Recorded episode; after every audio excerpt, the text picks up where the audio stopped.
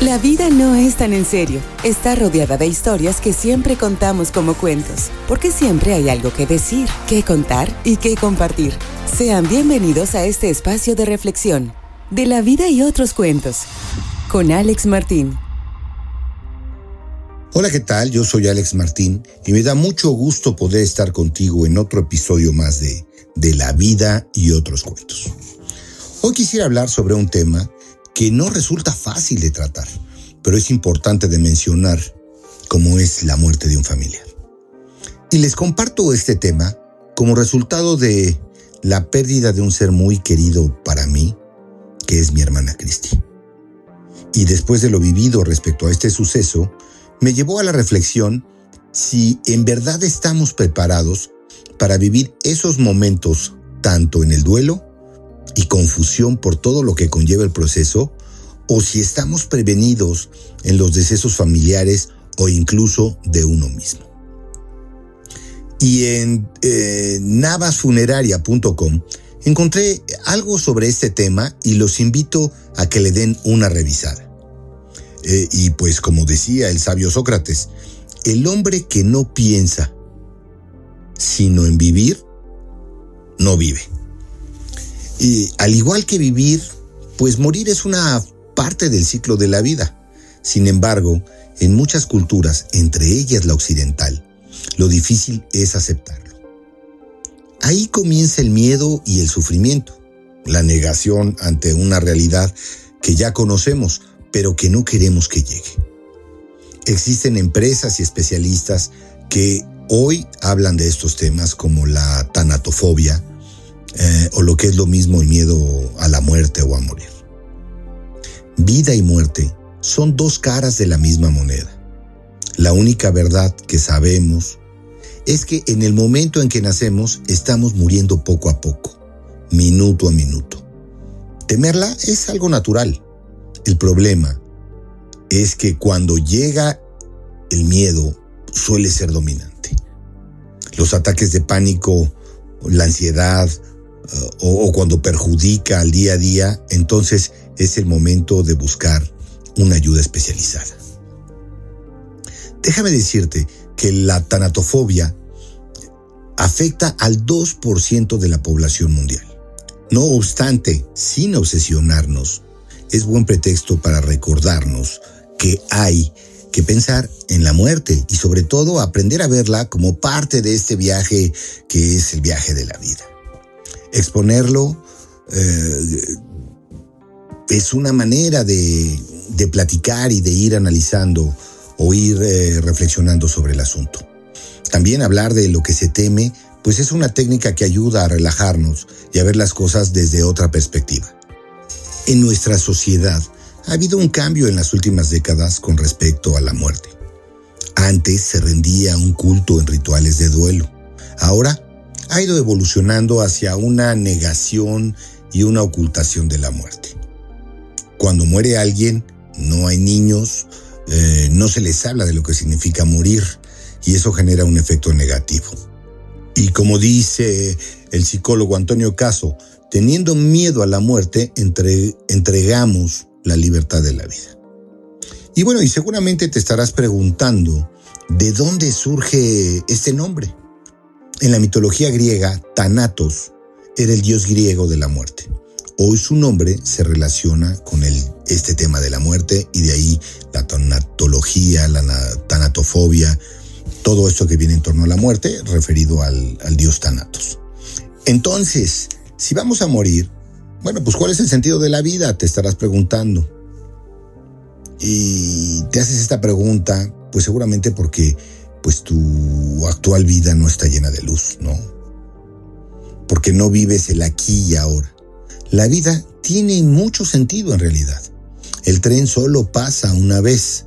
Debemos dar gracias cada mañana por haber existido, por la salud que, gozamos, por haber conocido este mundo, por comer, por haber eh, conocido a personas maravillosas, por tener una familia, por vivir en una sociedad con esta democracia un poco transgiversada, pero finalmente democracia, por tener derechos, por tener un trabajo, una familia, amigos, por haber aprendido y adquirido conocimientos increíbles.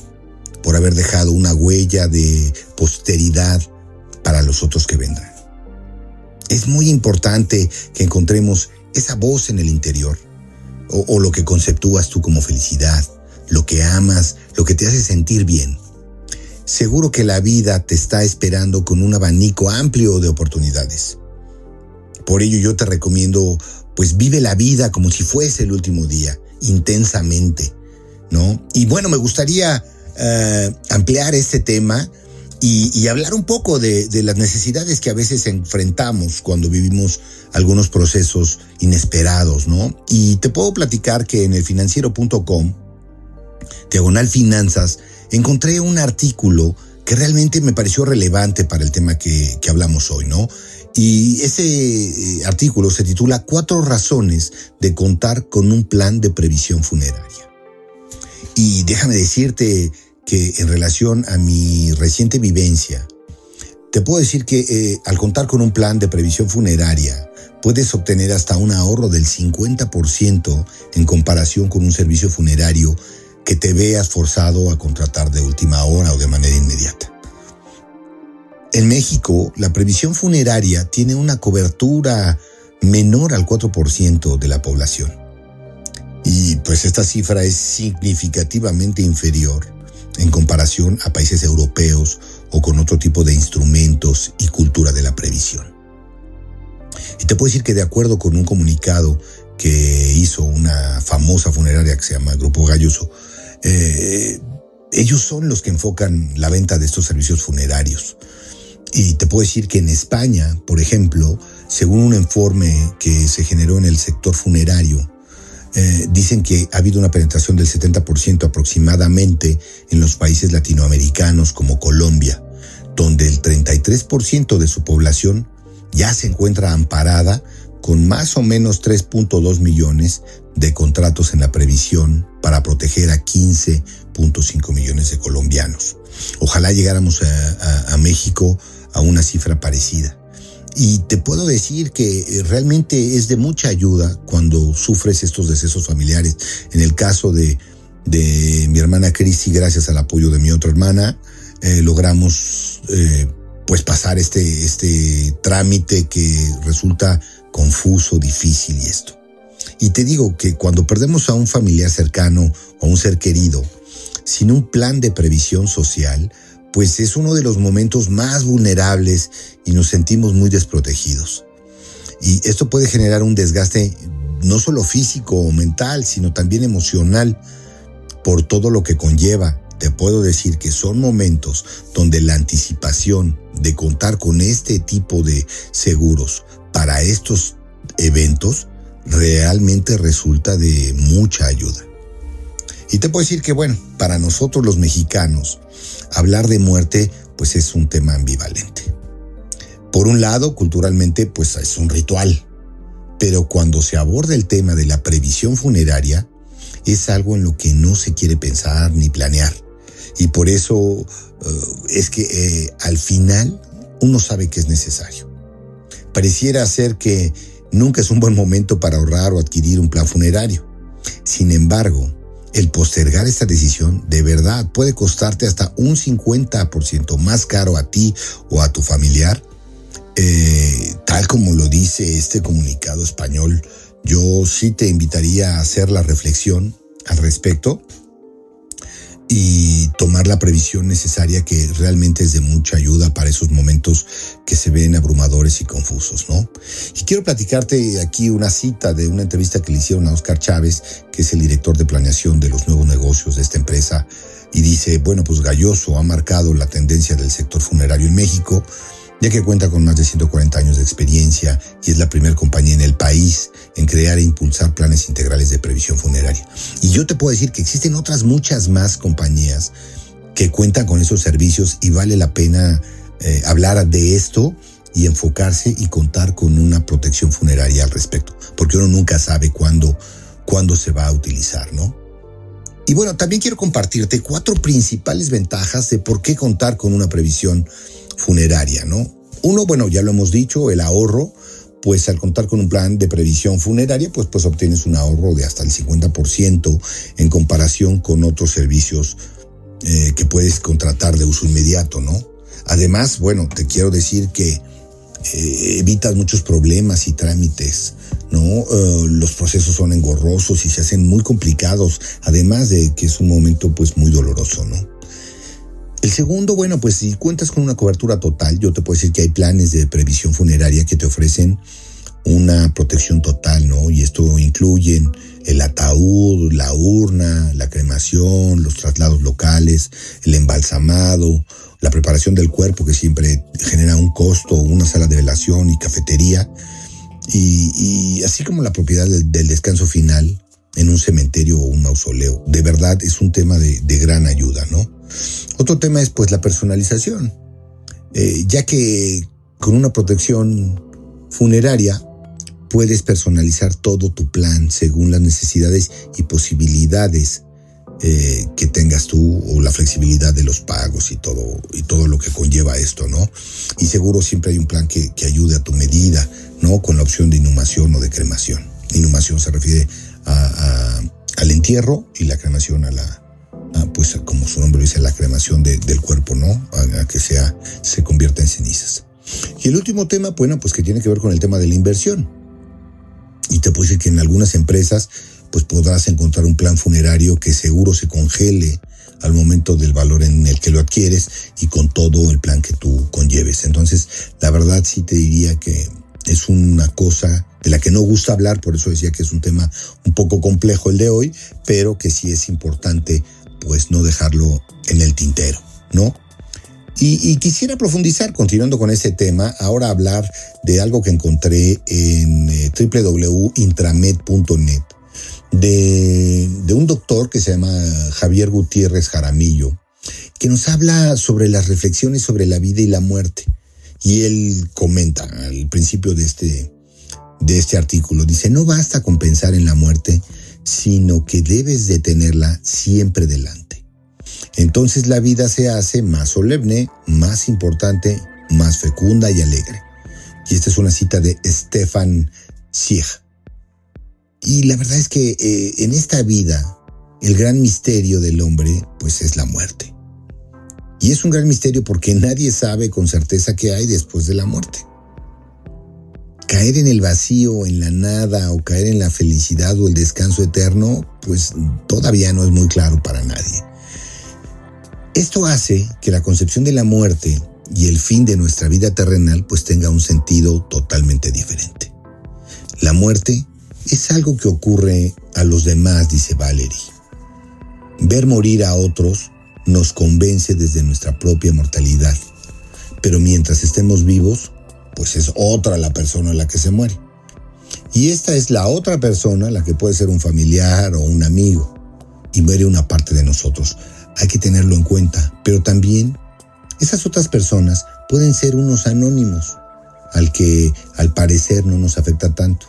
Las guerras y la violencia, como lo que vemos ahora, con sus numerosas muertes, pues nos han vuelto más insensibles. El mismo, el mismo COVID, ¿no? Que cuando no te toca cerca, pues te das cuenta y lo comentas, ¿no?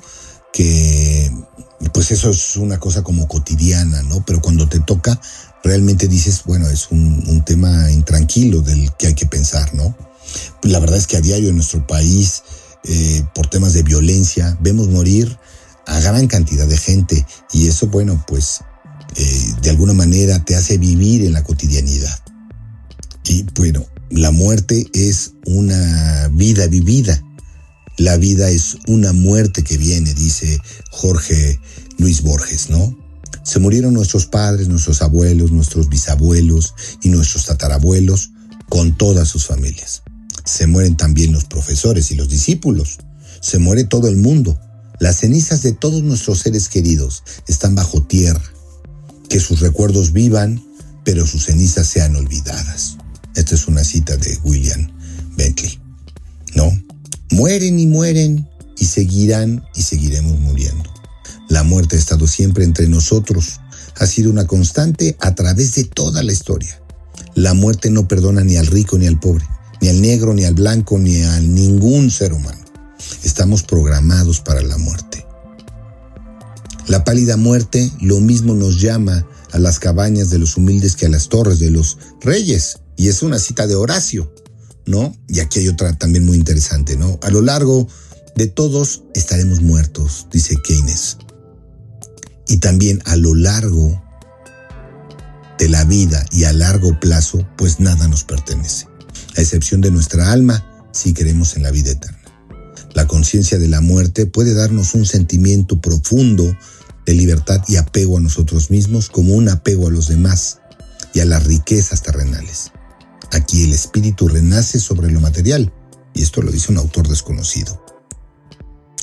Todos los días nos enfrentamos a ella, y más eh, el gremio de los médicos, por ejemplo, ¿no? Y la verdad es que es muy valioso o, muy reconocible que ellos pues tienen que trabajar con la naturaleza, pues que es más sabia que cualquiera de nosotros, ¿no? La verdad es que hay que entender lo que conlleva todo el tema, el tema de la muerte, ¿no? Cierto es que, bueno, pues generalmente la muerte ganará la partida. Y la partida me refiero al juego de la vida, ¿no? Y hay que aceptarla en bien de las personas, ¿no? Tratar de evitar los sufrimientos, tratar de evitar estos costos innecesarios como yo les platicaba, ¿no? Eh, la verdad es que el proceso de la muerte pues es el proceso más temido, más que incluso la misma muerte. Y hay que estar preparados en todo momento para ellos, ¿no? Y, bueno, ahora quisiera darle un vuelco más hacia, como acostumbramos en este podcast, a cerrar con el, la parte filosófica, ¿no? Y quiero platicarte que en web.auemex.mx, el doctor Oscar Frutis Guadarrama tiene un escrito publicado en La Colmena, en la edición 78 que salió entre abril y junio del 2013, y habla un artículo sobre la muerte en el pensamiento de Séneca. Recordemos que Séneca, bueno, pues este es uno de mis autores favoritos en el tema filosófico por su manera sencilla y liviana de cómo platicar sobre muchos temas, ¿no? Eh, y bueno, él, dice esto, ¿no? Bueno, diciendo un poco del pensamiento de Séneca en una lección moral, dice que por un sendero eminentemente moral habla de la muerte y nos conduce a muchas reflexiones sobre esta muerte del pensador de Lucio Aneo Séneca, que recordemos que él vivió como del año 4 antes de Cristo al 65 después de Cristo, más o menos ahí en la, en la Coruña, en España. ¿no? Y eh, en Córdoba, en Córdoba, no es La Coruña, sino es en, Córdoba, España, eh, recuerden que es conocido como el filósofo cordobés, ¿no? Y bueno, pues tiene una base ideológica en el grupo de pensadores conocidos como los estoicos. Es uno de los principales representantes, como ya lo hemos comentado en los dos capítulos, ¿no?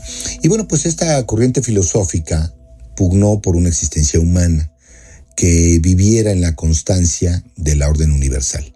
La teoría senequista se emparenta con el estoicismo de algunas consideraciones, pero en otras se separa de él. Ambos coinciden en que la naturaleza del ser humano pues es la razón.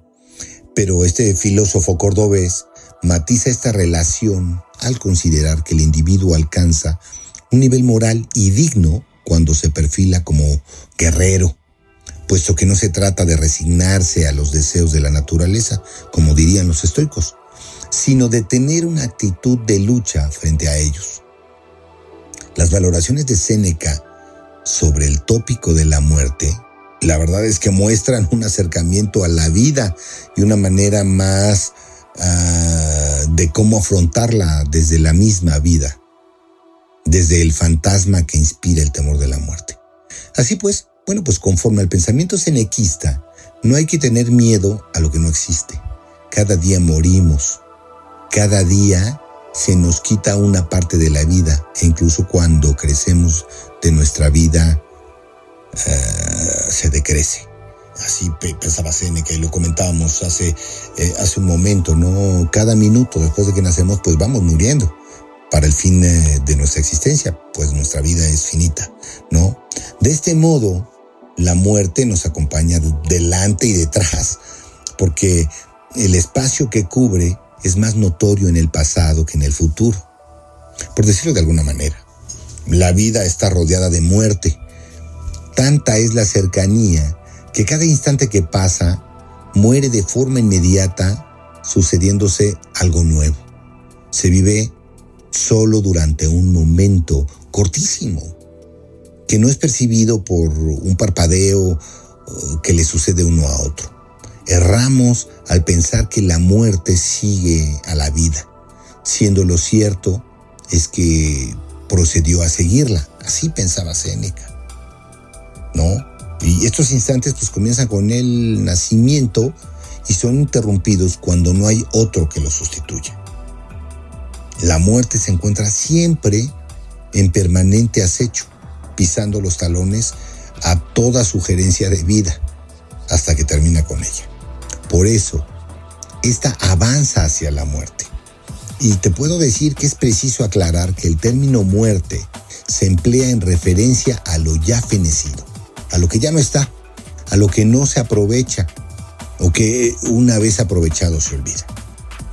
Lo menos perceptible de la muerte es el instante que se reduce a nada, a la causa siguiente. Cada momento desaparece como arte de magia, pero no lo consideramos porque le sobreviene otro, hasta que aparece un último, el más notorio y angustiante. Se puede decir que la muerte aniquila interrumpidamente la vida. La hace desaparecer. Los instantes fenecidos o sustituidos llegan a este mismo no lugar del que partieron. La muerte es el no ser. ¿En qué consiste esto? Pues a ciencia cierta, pues no lo sé. Será después de mí lo que fue antes de mi existencia, dice Seneca. Si tal situación conlleva algún sufrimiento, es necesario haberlo experimentado también antes de surgir a la vida. Ahora bien, entonces no sufrimos vejación alguna. Y como bien lo comenta ah, en esta última cita Séneca, ¿no? Bueno, antes de nacer estamos en la muerte y después de la vida pues volveremos a ella. Lo que está entre la emergencia del mundo y el momento que cierra la sucesión incesante de la vida, pues es el núcleo de la muerte. Y te puedo decir, ambas, vida y muerte, pues son correlativas. Aún más, ¿cómo sabríamos de la una sin la otra? Pues es una dicotomía. La principal causa de preocupación que genera el pensar en la muerte es el significado usual que le asignamos a esta. La vida persiste siempre ante el temor de la muerte, pero incluso a la vida. Pero, oh, ¿por qué condenar algo que se desconoce? Y otra vez en el pensamiento de Séneca responde, ¿no? La mayoría fluctúa miserablemente entre el miedo a la muerte y las penas de la vida. Y no quiere vivirla, pero no sabe morir. Saber que la muerte acompaña a la vida es quitarse el velo de los ojos que nos permite observar que ambas son ineludibles. Por tanto, no es aconsejable una excesiva preocupación por ninguna de las dos. Una vida tranquila no estriba en aferrarse a cualquiera de ellas, dice Seneca. Tener miedo a la muerte es tener miedo a la vida. Y en este temor no ayuda a vivir, al contrario, perjudica. Si se puede precisar una constante en la obra de Séneca, sería el amor a la dignidad humana. Así que, bueno, pues quien teme a la muerte nunca hará algo digno, pero quien sepa que la muerte le fue asignada con el hecho mismo de su concepción, pues vivirá justamente. El nacer está en el morir. No hay que esperarse o atemorizarse por una condición natural del ser humano. Séneca escribe algunas consideraciones a Marcia cuando muere el hijo de esta. En ellas le dice que la muerte es anunciada desde el nacimiento y por ende que pues es razonable dolerse por el ser querido, pero no por tiempo prolongado. Y le deja por último una reflexión. No lo hubiera traído al mundo si no quería que se muriese no porque sea malo morir, sino sufrir en exceso, porque tan insensato será lamentar que un tiempo no viviremos como lamentar que en otro tiempo, el anterior al nacimiento, no lo habríamos vivido. Lo único que hay que temer de la vida es el temor que inspira. De él sí es menester ciudadano, liberarnos de esa pasión, no esclavizarnos de ella, puesto que es perjudicial para los humanos por cuanto se modifican sus acciones. Quizá la muerte es temible porque es desconocida. De hecho, se puede pensar que ni siquiera debemos temerle, porque el propio temor se excava en ella, ya que únicamente lo que está dotado de vida es capaz de experimentar temor. Es bien sabido que hemos nacido para morir. En este tenor resulta extraño y contradictorio que nos quejemos por la muerte de alguien, sabiendo que tiene que suceder, y por consiguiente debemos estar preparados. Y Séneca se dirige a Lucilio, a esta persona a quien le escribe las cartas, recuerden, de la siguiente manera. ¿Te enteraste ahora, por vez primera, que se cierne sobre ti la amenaza de la muerte, del destierro, del dolor? Han nacido para estos trances. Cuando puede suceder, pensemos que ha de suceder. Y te puedo decir que en este pasaje el cordobés alude a la muerte como un hecho real y seguro, se muere no de las causas de la actualidad a la que nos referimos, ni de vejez, ni de enfermedad, sino como consecuencia de un acto culminante de la vida. No caemos repentinamente en la muerte, dice Séneca, sino poco a poco. La muerte no entraña bien ni mal porque no es. Y no es solamente que puede ser lo bueno lo malo, aquello que es más de lo que no es y nada conveniente a lo que nos reporta algo, mucho menos una buena o mala fortuna, pues hasta ahora no perdura en nosotros la infancia, sino un defecto mayor, la mentalidad infantil. Y dice Seneca, conservarla implica sentir temor ante situaciones asignificantes. No puede ser dañado lo que no es. Cuando se abandona la vida, se abandona también lo que hay en ella. En la muerte no se puede ser desgraciado, se deja de ser. Y no se puede eh, ser desgraciado y estar muerto simultáneamente. Desde la perspectiva de Séneca, déjame decirte que eh, se debe meditar sobre la condición mortal del ser humano, además de reflexionar sobre una preparación para la muerte y dice, dispongamos nuestra alma en orden a querer todo cuanto la situación nos exija. Y en primer lugar, a pensar sin tristeza en nuestro fin. Y pues hemos de aparejarnos para la muerte antes que para la vida. Si hay una etapa en la que el individuo percibe más la muerte es la vejez, pero no por ello la vida debe despreciarse, incluso con la muerte rondando. Y nuevamente cito a Seneca. Es gratísima la edad que ya declina, pero aún no se desploma. Y pienso que aquella que se mantiene aferrada a la última teja también tiene su encanto. O mejor dicho, esto mismo es lo que ocupa el lugar de los placeres. No tiene necesidad alguna. En la vejez, las pasiones y las necesidades se mantienen alejadas se contempla la vida desde el último escalón. Se mira la muerte desde la proximidad. Pero también los jóvenes experimentan su cercanía, pues tienen la posibilidad latente de morir.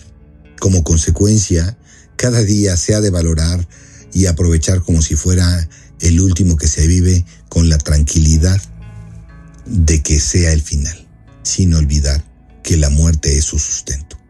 Y por último, quiero citar esto, que para Séneca eh, la razón ocupa el primer lugar en la escalada de la naturaleza humana. Y ella dirige los actos, caracteriza y distingue a los humanos de los demás seres. Aprender a manejarla, pues es una tarea difícil. Después de muchas generaciones todavía contamos pues con las mismas debilidades. Recurrimos a los dioses, pedimos ayuda obedecemos a los estatutos señalados por otros, seguimos a otras ventes y no a la nuestra. La serenidad y la claridad se obtienen a partir de uno mismo. No resulta descabellado decir que debemos mantenerlas cuando la muerte se posa sobre nosotros. Y yo te invito a que sigas reflexionando sobre el tema, que profundices en lo que hay que hacer y, no hay que hacer, el estar preparados para el fallecimiento de alguno de, nuestros familiares cercanos o incluso la nuestra, ¿no? Y bueno, pues no olvides dejarme tus comentarios y recuerda darnos tu opinión a través de nuestro Instagram en De la Vida y otros cuentos, todo junto en minúsculas, guion bajo oficial. Y también puedes enlazarme a través de mi WhatsApp, eh, que es el 5530 417079. Te quiero decir que a partir de nuestro próximo programa cambiaremos un poco el formato porque estamos evolucionando, hemos tenido una buena aceptación. Eh, y también, bueno, pues te invito a escuchar los otros podcasts del equipo de Defrag que se encuentran en www.defrag.mx, eh, también en Facebook o en Instagram. Por ejemplo, pues los martes con Laila y Andrea en The Healthy Pod, eh, y ellas hablan sobre cómo mejorar el tema de nutrición. ¿no? Los jueves recuerden que está Pavi Sánchez en Constelando con Pavi, donde se habla de cómo hacer una vida más llevadera y cómo sanar las causas desde el origen. ¿no? Bueno, estamos nosotros con, en De la Vida y otros cuentos, que es un espacio de reflexión del acontecer cotidiano. Y los sábados tenemos dos podcasts, el llamado Chiñas con eh, The Hot Mix, que es una mezcla de musical de house, dance y trance, y a Alex Kids, que está en By Tracks, que es un podcast de tecnología, ciencia y un toque de música.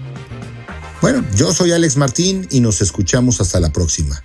Recuerda que la vida no es tan en serio, está rodeada de historias que siempre contamos como cuentos, porque siempre hay algo que decir, que contar, que compartir. Esto es De la vida y otros cuentos. Gracias por acompañarnos en De la vida y otros cuentos. Te invitamos a comentar, a que le des un me gusta y a compartir esta publicación. Escríbenos a contacto arroba defrag.mx. Escúchanos en la próxima emisión. Búscanos en Spotify, iHeartRadio y TuneIn.